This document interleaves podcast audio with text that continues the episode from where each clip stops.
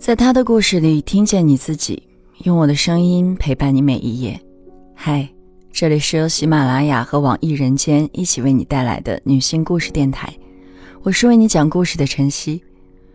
今天要和你分享的是，我的青春期里没有父亲，只有母亲的一碗清水面。母亲十九岁生下的我，那天凌晨，母亲开始肚子疼。硬撑着起来，将衣服洗好后，在床上躺了一天，不吃不喝，疼了一天两夜，直到第三天早上才生下我。那时候奶奶当家，她说农村人都是这样生孩子的，几辈子没变过。她盼着我能晚一点出生，最好是在九号凌晨，因为那天是中秋节。我的名字她都想好了，李中秋。意味着团圆美满。我出生在湖北边境的一个小县城，山不高，水不深。坐月子期间，家里只杀了两只母鸡，熬的鸡汤喝了一个星期。母亲面黄枯瘦，母乳又少。外婆听到风声，把母亲接了回去，这才渐渐胖起来。出生后刚断奶，母亲就跟着父亲外出打工。一般他们在家没待十天就又要走了。父母出门总是选在夜里，母亲哄我入睡，说天亮了带我上街上去玩。等一觉醒来，他们早在凌晨走了。母亲第一次给我留下印象是在我读四年级的时候。二零零四年秋天，我放学回家，远远的看到家门口站着一个穿红色夹克的女人。一直走到跟前，我才意识到是母亲回来了。母亲扎着马尾，头发染成了时髦的金黄色。她取下了我的书包，问我饿不饿。我点点头，以为自己在做梦。母亲去了厨房，下了一碗面，一个鸡蛋，两片青菜，黄油油的面条，我吃得一干二净。从那以后。母亲再未离开家。母亲做菜的手艺是跟外婆学的。母亲说，她小时候最喜欢吃的就是外婆煮的面。五年级那年，母亲每天傍晚都会在家门口等我回家，看到我第一句就是“饿不饿”。如果说饿，她就会到厨房先给我下一碗面。六年级时，母亲学会了骑摩托车。当时我在一所寄宿学校念书，每个周末回家都要坐半小时的公交，再步行半小时。到了周五下午，学校门口就会堵得水泄不通。等下课铃一响，学生就像圈养的鸭子一样焦急地奔向门口。中年人掐了烟，露出相似的神情，眯着眼睛在人群中搜索。我兜里揣着仅剩的两块钱车费。穿过人潮时，总要用手捂紧口袋，生怕掉了。母亲一向不给我多余的零花钱，要是嘴馋花掉了，就只能走回去。有一次放学早，我赶在学生最前面，出校门无意间看到了母亲，她跻身在人群的最前面，靠在父亲新买的摩托车旁，站在那些中年男人前面更显矮小。我看到她朝我招手。第一反应就是翻出口袋里的两块钱，跑到校门口旁边的小卖铺买了两袋心仪已久的干脆面。母亲那时刚过三十岁，力气很大。她跨上摩托车，摆正车头，一手把我拽上去，让我以后少吃方便面，然后说要带我去吃烧烤。母亲开车速度飞快，我坐在后面，头发被吹得一片凌乱，我生怕被甩出去。双手撑在摩托车的铁杠上，大声喊：“别撞上了！”母亲腾出左手把我往前揽紧，笑着说：“自己的技术可比我爸好。”我们吃完烧烤回去前，母亲叮嘱我回去别跟我爸说这事儿。我吧嗒着嘴点头。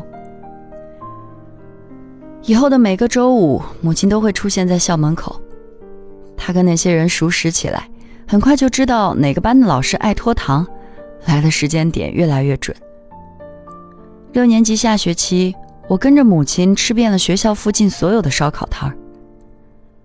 上了初中，母亲便不带我去吃烧烤了，接我的次数也少了许多。她跟着父亲到工地去做小工，一天三十五块钱。母亲瞒着父亲，一周给我十块的零花钱，除去车费还剩六块。我可以在晚自习休息时跟同学去超市买零食，也可以在体育课下课后去超市买一瓶汽水。母亲说：“虽然家里穷。”我也不能跟别人差太多。即使来学校的次数少了，但班上的家长都认识他，他是他们中最年轻的一个。每次来开家长会都会化淡妆，穿颜色艳丽的衣服。一开始有家长认为她是我姐姐，母亲就义正言辞的告诉她我们是母子。回去的路上又开心的哈哈大笑。上初二后，我个头猛长。母亲的身高只到我的耳垂，走在路上就更不像一对母子了。初三那年，父亲到外地给别人开车，母亲不再做小工，留在家里照顾我和弟弟。学校半个月放一次假，母亲骑车载着弟弟来接我。他骑车的速度慢了许多，转弯也没以前果断了。中考后，母亲让我在家带弟弟，他到镇上的快餐店找了份工作。每天早上七点骑车出去，晚上十点回来。中考出成绩的前一天，母亲下班买了炸鸡回来，我跟弟弟吃得津津有味，他却在旁边不停叹气，问我能不能考上呢？我舔着嘴唇说：“明天才出成绩呢，先把炸鸡吃完吧。”母亲听后又是一阵叹气。第二天傍晚下起了雨，母亲十点半才回来。我给她开门，车还没停好，就问我考了多少分。我装出一张哭丧着的脸，说没考好。她脱下雨衣，车灯的光扑在他脸上。我接着说：五百七十六分，怕是上不了市里最好的中学了。母亲似乎看出来我在偷笑，又问我能上县一中吗？我说能。第二天，母亲请了一天假，她打电话给父亲，又通知了所有的亲戚，说我考上了县城一中。我在旁边有些不好意思，说要是最后分数不够，不是丢死人了吗？母亲笑着说：“丢的是他的脸，我怕什么？”后来我顺利考上了县城一中，从学校回家要一个小时，母亲一个月来接我一次，每次都是一副心事重重的样子。有一次，她突然问我，要是她跟我爸离婚了，我跟谁？读初中时，父母每次发生争吵都吵嚷着要离婚，但每次总是早上吵得不可开交，到了晚上又在饭桌上胡侃家常。我看着母亲认真的神情，不敢说话。她叹了一口气，说：“先回去吧。”我这才如释重负。父亲常年在外跑长途车，回家的次数越来越少。听其他司机说，他卸了货就到附近的麻将馆打牌，往往把身上的钱输光了才会退场。我读高中时，父亲常常拿不出我的生活费，母亲为此还找父亲打过一架，但最后还是拿不出钱，母亲只好把自己的戒指典当了。高三上学期，家里开了一个小卖铺，班上举办元旦晚会要买一些零食，我是班长，就跟班主任请假，和两个同学一起去我家拿。那天下大雪，母亲坐在柜台前，有些疑惑。没有想过我会在那个时候回去。他走过来掸掉我身上的积雪，问我吃饭没。我摇头。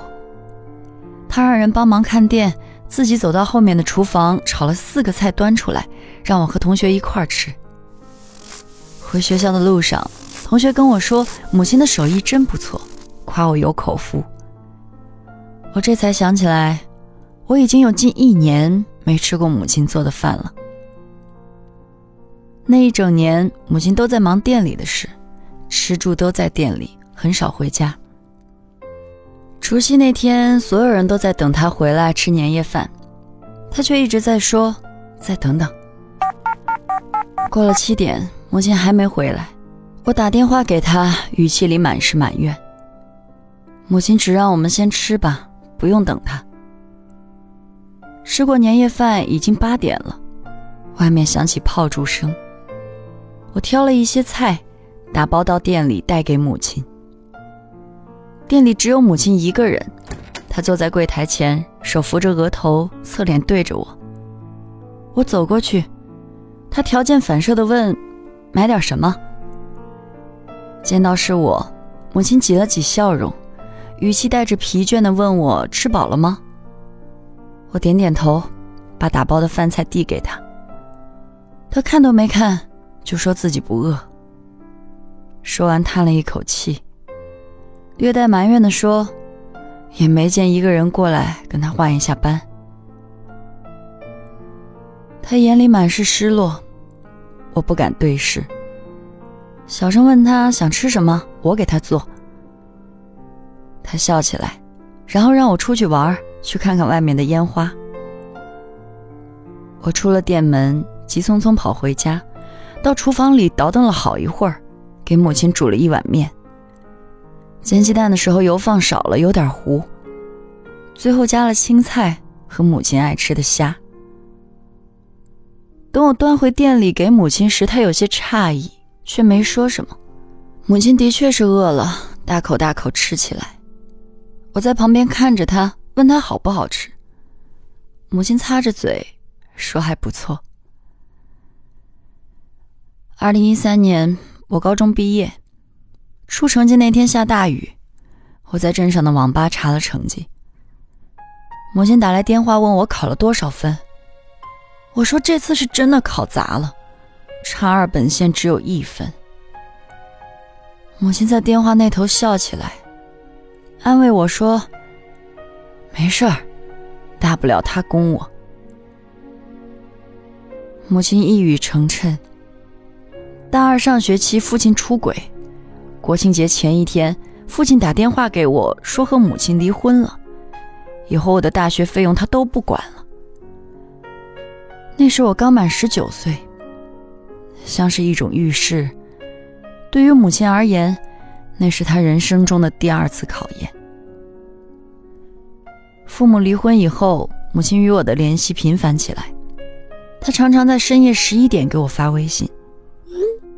有一天晚上，我在操场跑步，母亲打电话给我，问我最近缺不缺钱。我说不缺。他突然小声的跟我说：“对不起。”一遍一遍的跟我说：“对不起，对不起。”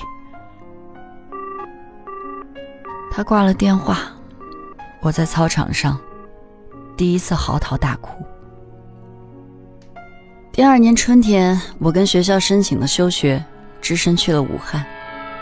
母亲在临市做物流，她普通话不好，常常遭到货运司机的嘲笑。他给我发语音当练习。我租了一间房子，一个人做饭，学着母亲的样子，却总也做不出想象中的味道。两个月下来，瘦了十斤。母亲也一个人做饭吃。炒了菜，拍一张发给我，桌边有时放着一罐啤酒。聊着聊着，他就说自己喝的头疼，先去睡觉了。母亲的精神状态一直不好，晚上总失眠。父亲出轨期间，他曾经跪在父亲面前让他离开那个女人。父亲冷冰冰的回绝：“就算你死在我面前，我也不会离开他的。”母亲曾跟我讲，如果当时身边有一把剪刀，他会毫不犹豫的刺向父亲。但想起我和弟弟，就没去寻死，也没杀死父亲。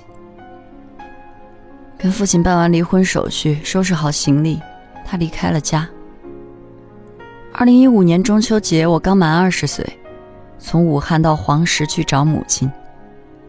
母亲工作的物流点设在高速入口附近。周遭没有大商场，许多小饭馆都关门回去过节了。